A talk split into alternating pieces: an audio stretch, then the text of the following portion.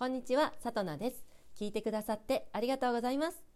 4月から幼稚園入園を心待ちにしているお子さんもたくさんおられることと思います。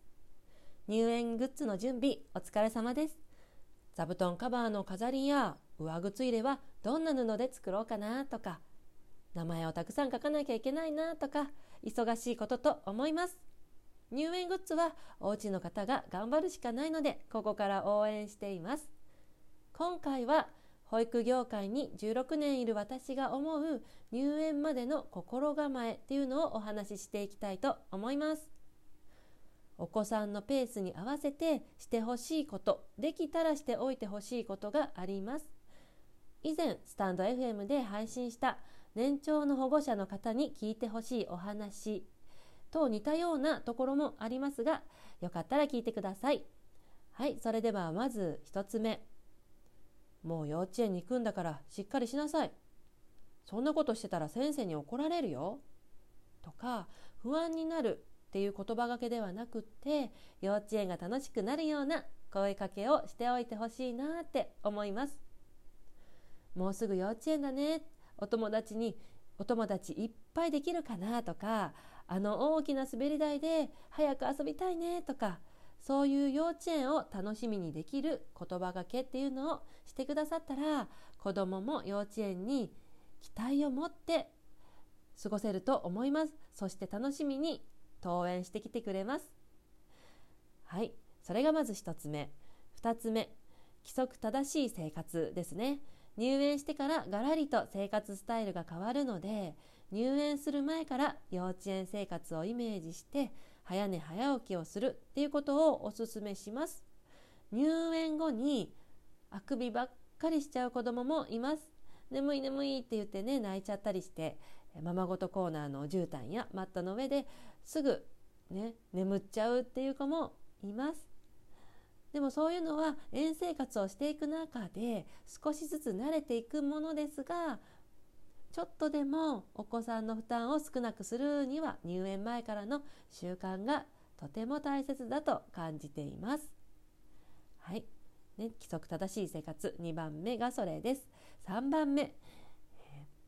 幼稚園によってはトイレが外れている子じゃないと入園できないっていうと園もあるかもしれませんが、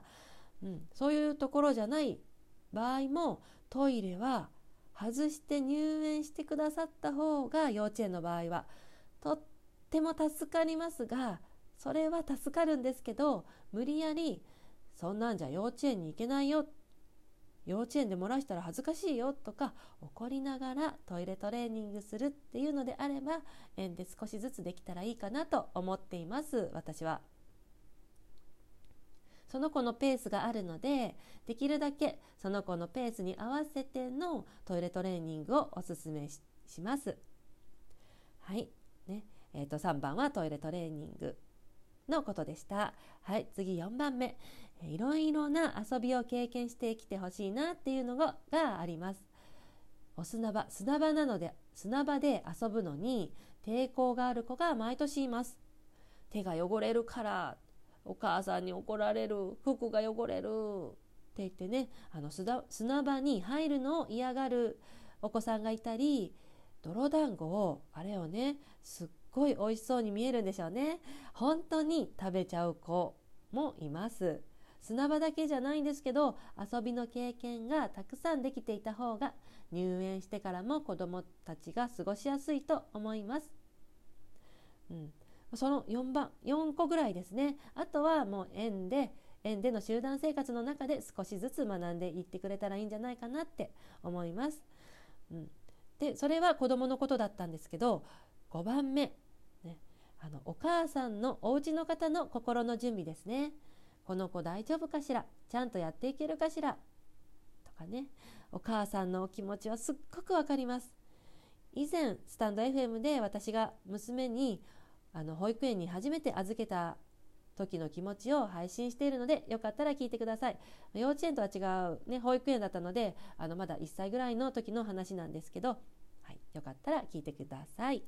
はい、幼稚園で、えー、担任をしていても一番多い相談があのうちの子はちゃんと集団生活を送っていますかとかお友達と仲良くしていますかっていうねあの心配事が一番多かったので皆さんが思う気持ちだと思うのであのお子さんの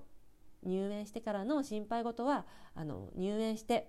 から心配してくださいそして心配事ができた場合には担任の先生にしっかり相談してみてください。